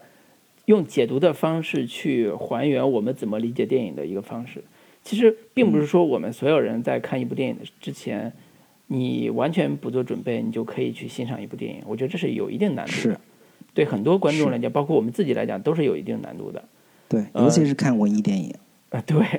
对，所以有时候当我们意识到说这部电影我看不太明白，或者是呃遇到一些很大障碍的时候，其实是要反思一下，说我们缺了哪部分的，呃，不管是审美也好，或者是知识也好，或者是了解也好，啊，然后这时候需要有意识的去探索，探索。比如说《万年舅舅》，我们不懂，那是不是可以找来剧本？就是现在就已经出版，国内已经出版了非常多的万家那个契诃夫的这个文本啊，不管是小说还是戏剧作品都有，或者是在 B 站上找他的这个戏剧版的话剧看一眼，也许更容易理解这样一部电影啊。这个可能是一种跟呃看电影的方式有关的一个这个表达吧，我自己理解。嗯，呃，不管是刚才提到的。呃，村上春树的小说还是《万家舅舅》这种东西，如果我们能更了解的话，也许对这部电影有更深的认识，增加更多的趣味，那看电影乐趣就更多。呃，这这个这个可能我们之前也聊过，也提过，但是我其实没有那么强烈的想跟现在的观众说，我们应该储备一下，才能更好的理解电影。嗯，但是我自己的理解就是，现在，呃。我我就像我说的，我我们是不是过于骄傲了？就是过于的膨胀了。就作为观众来讲，过于的膨胀了，就经常会遇到说，你看我看不懂，就是你们不对，对吧？你们这个东西不好，啊，你们你们没有为我们的观众去考虑，呃，我没有或者叫没有为我们服务，呃，甚至上升到说这个文艺要不要为普通老百姓服务这个大的话题上。但是我们换个角度来讲。那可能人类文艺文化的精华，所谓的文明的精华，很多部分可能并没有普及到我们这片大地上，并没有被我们所谓的国民所熟知、国民所熟悉。呃，包括你讲的，不管是呃呃现代派戏剧也好，呃荒诞派戏剧也好，甚至像我们自己学过戏剧影视的这个专业的同学来讲，对这部分内容的了解也是我自己觉得是呃非常比较少的，是不够多的。那有文化的隔阂的原因，也有本身我们自己学习这个，这个我自己啊，林老师不算，林老师学习这个态度比较好，就是学习态度跟学习能力的问题，这些都构成了说我们其实，呃，需要花时间，需要花功夫去更多的去，呃，解读或者了解啊东西方文明的文化的成果，这样的话我们才能站在这个更高的维度去看人家国外的优秀的作品，啊，所以这是一个。老生常谈的问题，我觉得我也没有资格说今天就是站在这儿说，哎呀，这个我我觉得批评所有的不看这些东西的人，我自己也是其中一个比较懒惰的人，呃，所以我自己觉得，嗯，这可能是我我不管是对我自己也好，对听的这个朋友也好，如果你觉得这部电影还没有咂摸出味道的话，那我们是不是先从村上春树的小说开始看起，先把这这几本小说看一看？对吧？不管是早年我们说那部《赢》的短篇小说集，还有这部《没有女人的男人》这部短篇小说集，都是非常好看的短篇小说啊。那 看一看怎么样说，这个还是很有意思的嘛。我我我我都觉得这个问题可能都不到那个程度。就是现在很多观众，你看《指环王》都能骂成一片，说这什么破故事，送个戒指送了送了半天。还还拍成三部，有什么好看的？对你对于对于像什么这什么包法利夫人呀什么之类的，也都就是负面评论一大堆，就是三观党、标题党之类的这些东西，可能都还没到看 看文艺片要要要做功课这样的一个程度。我觉得就就随缘吧，就很多 很多人就是把电影就当成一是一种娱乐，就是你要喂养我这个东西。我我不能说批评说有什么错，就是如果你你有更高的追求，你有更享受 想要享受更复杂的情感的，或者说体验更复杂情感的一个一个呃需求或者说需要的话，我觉得你可以去不妨多做一些功课。如果确实这个东西仅仅只是对你来 对你来说只是娱乐的话，那就那就也不必非得强求这个事情，对。就是我有一种感慨是说，呃，阅读经典作品的重要性。就是这个话呢，这个我们上学的时候老师们经常说，但是，但是那时候也是，呃，一半读一半扔的这个状态。但是你从我们现在来看，这个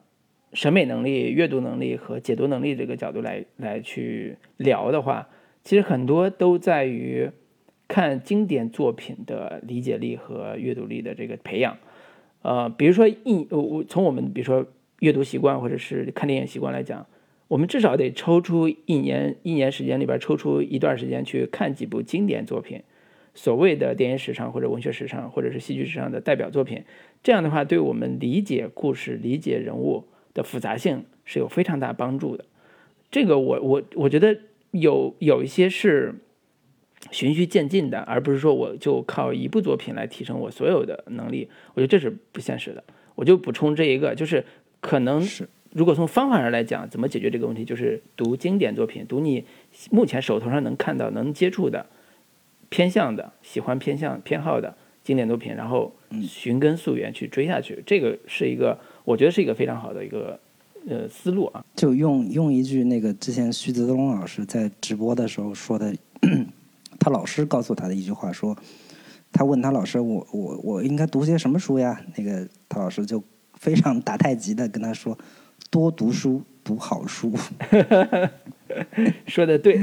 就跟那个又又又说一个题外话，就跟那个圆桌派最新那一季里边那邓亚萍那一期就说，那个一旦到了高手级的，就是奥运会级别的较量的时候，心选手心理压力都特别大，那这时候该怎么办呢？然后他的教练就告诉他说，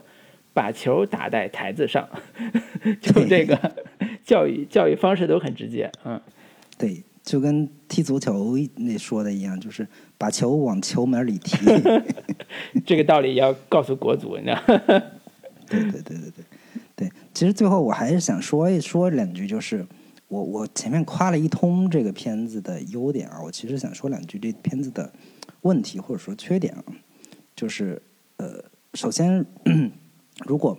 这片子并没有我刚刚拔高的这个主题的话，就是关于嗯，它如果仅仅只是展现这样的一个故事主题，就是关于沟通的不可能。就是每个人内心深处的一个神秘感和不可知这样的一个主题，其实是一个非常老生常谈的一个主题。我们以往刚刚老师也提到过的，像伯格曼的电影《假面》呀，《呼喊与细雨》，甚至包括他之前的那个《婚姻生活》等等，当中有无数都是在讲述这样的一个主题的电影，甚至不乏比这个电影讲述的深入、讲述的有。有有深刻内涵、哲理意意味的电影，有无数现代主义的电影都在讲述这样的一个一个一个话题，包括像安东尼奥尼的电影啊，很多的这些这些现代派的这个电影大师都讲过这样的一个故事主题。尽管他在在这个电影里面，刚刚老卢提到说，这那个女主的母亲的死其实是。跟三幺幺大地震之类的当下议题是有有所结合的，但是我是觉得从主题深度的角度来说，这个片子还是呃跟村上春树本身的一个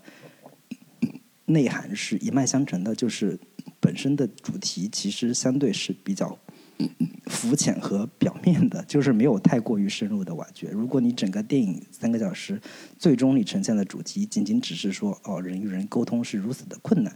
然后最后你得出的结论仅仅只是说，我们应该放开、放下自我，去进入到别人的内心，然后继续努力的、勇敢的生活下去。你最后仅仅只是表达出了这样的一个主题的话，我会觉得。不是特别满足，但是这种主题不够深入，可能也是村上春树小说本身文本所带来的。他没有办法把这样的一个主题拔得特别高，这个可能对于很多看过大量的现代主题的电影的观众来说，会有一些不是很满很满足的一个地方吧。然后还有另一个点，就是关于结尾的一个有一个。非常刻意的一个设置，就是那个男演员高月，最后是因为杀了一个人，就把对方打了一打了一通，然后对方在医院死了这样的一个退场方式吧。我觉得这个这个设定其实是非常刻意的，就是尽管前面是有所铺垫了，他因为他在跟男主对话的时候，不断的有人偷拍他，他就非常生气，跟对方发生了一些口角甚至肢体冲突，但是。最后，我觉得这个设定其实是非常刻意的，就是为了让男主最终能重返舞台所进行的极为呃人为设置的一个安排，就是为了让男主最后在舞台上能够解开心结，能够把这场戏演完，他极为刻意的让这个男演员高越以这样的一种非常呃突发的形式退场了，让他来填补这样的一个空缺。我觉得从这个剧作的角度来说，这样的一个设置不，我觉得不是特别巧妙，有一点嗯突兀的地方。对我基本上就说这样这样两个点。那我就多说一句，我想吐槽的就是。我觉得这个故事里边的电影里边的男主角西岛秀俊演的这个家福表演的方式，我是没那么喜欢的，或者说，我觉得这种表演太像导演自己认为的那种叫念台词的表演的这种写法了。但实际上，他又想让这个演员在故事中呈现几段情绪张力特别大的部分。呃，比如说在雪地里边，他跟那个女司机两人在雪地里边那段对话，你联系上下文，你看那段对话的起伏，其实啊，从戏剧结构上来讲是够了。但是我在看那场戏的时候，我觉得特别的生硬，就是他的雪地里那个情绪的那个表达，呃，其实是对于自己没有认同妻子，或者是没有理解妻子的那种忏悔，呃，我觉得跟念台词。区别并不大，虽然表现出痛苦的表情，呃，这也构成了一个我在看这个戏的时候一个思考，就是，嗯，是说导演指导了，就是这个这个导演，咱们今天说这个啊，冰河龙介导演，他他在指导这个演员啊，西岛秀俊演的时候就用这种表演方式呢，还是说西岛秀俊本身在表演上就有一定的这个问题，他演不了这么复杂的角色？我觉得不管从哪个角度来看的话。我对这个主角的表演方式，我是不是很满意的？我觉得有很多可能更好的表演方式，能够把这个戏的张力给做得更强，完成度更高，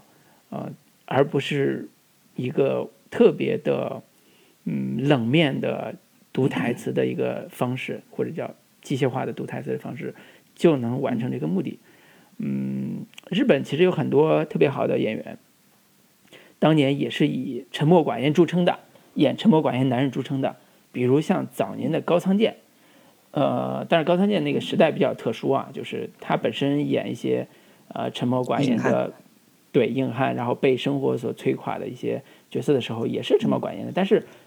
为什么觉得他就特别有张力呢？或者特别他有形象呢？可能是因为他以前演过《铁道员》，对沉默的远山，幸福的黄手帕，这这这些都是经典作品了。就是有一些反差感，就是他。既刚强又脆弱的那个反差感，但是放到西岛秀俊这个人身上，我觉得他作为演员和这个呃戏剧角色，呃在电影中呈现的时候，那个质感和那个丰富性，呃我是没有切身感受的，或者没有感受的特别强的。而且滨口龙介之前的电影，不管是像之前五个小时的什么《欢乐时光》呀，我觉得他的人物都特别的真实。特别的有生活质感，呃，然后非常有呃人生的这种小趣味的点在在在这里边。到了这部《驾车我的车》之后，因为它构建了一个呃村上春树的一种有点奇谈式的奇幻式的这种设定之后，有一点点奇幻感的这种设定之后，他的人物在主男主角身上就显得有点浮，就是没有那么的真实。呃，而这个男演员又给这个人物带来一个刻板的表演方式。所以这两个相加之后，会觉得整个的这个男演员身上的气场就，我觉得是不够有表演表现力。这这是我自己的感受啊，可能不同观众感受的这个点是不一样的。我觉得这个这个可能是呃，跟我算是能够明白老卢的一个观影趣味。其实这个跟个人的观影趣味呃有直接的相关性啊，就是这个电影的气质跟呃。冰口龙介之前的那个《日以继夜》是有一脉相承的地方的，就是都是有一些呃非日常情感，或者说甚至是有一些非人情感的这样的一个一个主题探讨，甚至是带有一些呃哲理层面上去探讨人内心情感的部分。呃，作为冰火龙界来说，呃，《偶然与想象》这个电影可能是他一一部比较就是。呃，生活化的，或者说从日常现实的质感这样的一个角度去切入，让人有很强烈的代入感的。但是有很多电影，其实从冰口龙介也好，还是其他伯格曼的 那那样的一些电影来说，它其实不是那种他试图让你有很强烈的代入感，或者说试图让你非常沉浸式的进入进入到那部电影的这个呃主角人物的内心世界的，或者说他的所呈现出来的人物的情感，或者说内心内心世界，它并不是。日常情感，或者说并不是一个非常容易理解和解读的这样的一个一一个人物内心状态，所以很多不太习惯或者说不太喜欢这一类片子的观众，可能对这这一类片子就有些敬而远之的这样的一个一个一个感受，我觉得是完全可以理解的。而且同时，从这个电影本身而言，呃，男主加福的这个人物设置，他就是一个内心极为封闭。不愿意交流，不愿意敞开心扉，呃，我我能理解刚刚老卢提到的说，对于这样的一个人物，其实也可以展现他特别丰富的多重的一个一个一个一个面向的的一个展现方法，比如说他表面特别呃冰冷，但是可能有一颗火热的心，或者是 或者是等等的既脆弱又又强悍的这样的一些一些表现手法，但是可能。从这个影片本身而言，导演他只想展现他，呃，这一面，就是我不想，我不想展，不想跟人交流，我不想敞开心扉。我因为我经历过巨大的痛苦，我一直沉浸在我的这种痛苦当中的时候，我不想走出来，我也不想 让别人能够分享我的这种痛苦。所以，他其实是有一种拒斥，或者说有一种极强的疏离感。这种疏离感对于很多。观众而言是，呃，既然你拒绝我，我就不是不不打算进去，我也不试图要进入了，我就我就只能保持一个旁观的角度去看待你。对，这可能是我我对于这个人物的一个理解吧。嗯嗯，好，那我觉得最后我接着这个这个夫妻话题，我就聊一聊，推荐一个刚才提到的那个综艺节目啊，就是《再见爱人》。嗯。呃，现在已经完结了。那这个在芒果 TV 上能看到。我为什么推荐它呢？也是跟这一期下车我的车，在某种程度上是类似的一个主题，就是关于啊夫妻之间的所谓亲密关系的这个部分，呃，如何产生了这个对人生也好，或者是对自己的生活也好产生巨大的影响。但是好多人永远不明白我为什么会走到这一步，我为什么嗯夫妻情感会破裂。我该怎么处理一个一个要生孩子，一个不想生孩子的问题，以及呃，我们俩结婚十年依然叫从来没有过爱情这个话，到底背后蕴含着是什么意思？这个其实这些主题都是文学作品或者叫文艺作品特别喜欢探讨的部分，就是很多很多文艺作品都在探讨这个主题。但是呢，因为我们当下出现了非常奇怪的现象，就是也不叫奇怪现象，非常现实的现象，就是。呃，探讨这类有严肃的主题的作品越来越少，然后呢，大众的这个目光也都聚焦在这种啊吃瓜呀、各种各样非常奇怪的这个这个娱乐消费里边。呃，反倒是像《再见爱人》这种啊以亲密关系为主题的这种综艺节目，在这两年呢，我觉得独树一帜吧，算是一个一匹黑马。就是它能够让我每个人，尤其成年人，在这个看这个综艺的时候。有一个反思，有一个认知，甚至对自我的、对亲密关系的一个探讨，我觉得这个特别适合两个人一起看。当然，单身狗看也没有问题，就是两个人看可能效果更佳。对，可以这个我推荐一下。对，正好借着这个节目，如果这个电影你可能不想看，但是我觉得你看看综艺还是能看得下去的，还是能理解 理解得了的。嗯，我也没有什么特别要给大家推荐的。刚刚耳如提到的这些关于村上春树的短篇集《没有女人的男人们》，以及契诃夫的这个剧本《樱桃园》《三姊妹》《万尼亚舅舅》《海鸥》这些剧本，如果大家感兴趣的可以看。如果你就实在不想看，我觉得可以。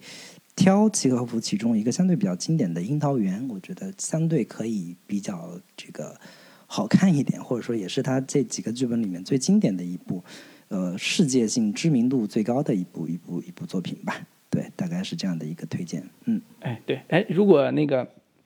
让你推荐一下，呃，村上春树的作品的话，就如果观众可能有的我一部都没看过，我就想看村上春树的。你我我你如果是前三的话，你推荐哪哪哪些作品呢？推荐三本觉得其实，嗯，其实你如果没看过村上春树的小说的话，我建议是从短篇集开始。就是短篇集相对比，我觉得可能 从某种意义上是比他的长篇写的更有意思、更好玩一些的。就是我之前其实，在节目里面也推荐过村上春树的短篇集，那个《冬青奇谭集》，这个是我当年看过非常喜欢的。然后这一本《没有女人的男人们》也是比较不错的。然后另一本短片叫《旋转木马鏖战记》，我觉得这三本短片，你大家如果感兴趣，可以找来看一下，是非常有意思的。你会发现，原来东就是村上春树并不是一个那么就是没有人味儿的，没有那种 就就是成天就特别文艺的那那样的一个人。他其实是一个非常有奇思妙想，或者说脑洞奇大，然后能把很多日常情感描绘的非常的光怪陆离的这么一个作家。我觉得这个可能是也非常对我的口味。我不知道听众如果对于村上春树感兴趣的话，可以找他这几本短篇集找来看一看。嗯，好好，可以可以。今天我们推荐的也非常丰富了，这个解读的也非常深刻了，尤其是老林这个 拿出自己的看家本领，这个对这个电影做了一个深入的解读。我相信这个能听到这儿的一定是收获满满啊！也希望大家能够多多支持我们吧，就是也这个也这么大储备量的节目也不容易，是不是？是，那我们今天就跟大家聊到这里。如果还没有加入我们听友群的听众，可以在微信中搜索“准风乐坛播客”的首字母 C F Y T B K，就可以找到我们的这个微信小助手。呃，欢迎大家踊跃加群。那好，跟大家说再见，拜拜，拜拜。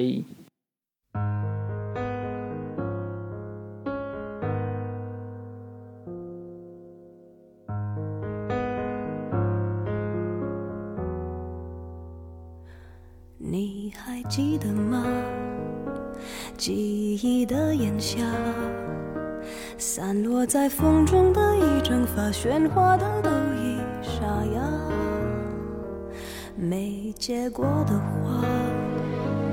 未完成的牵挂，我们学会许多说法来掩饰不碰的伤疤。因为我会想起你。我害怕面对自己，我的意志寂寞吞噬，因为你总会提醒，过去总不会过去，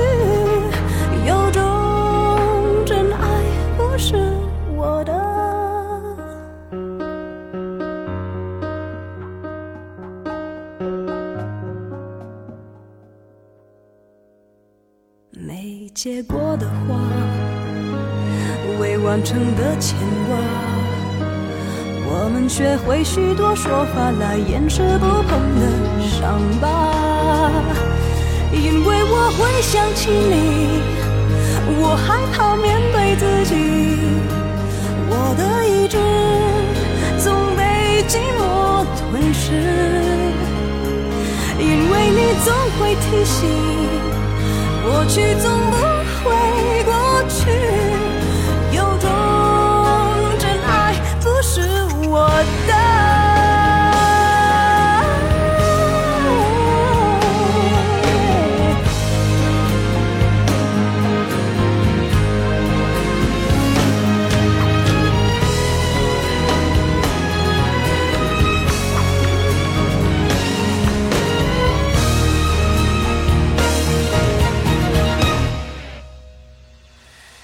如果不曾爱你，我不会失去自己。想念的刺钉住我的位置，因为你总会提醒，尽管我的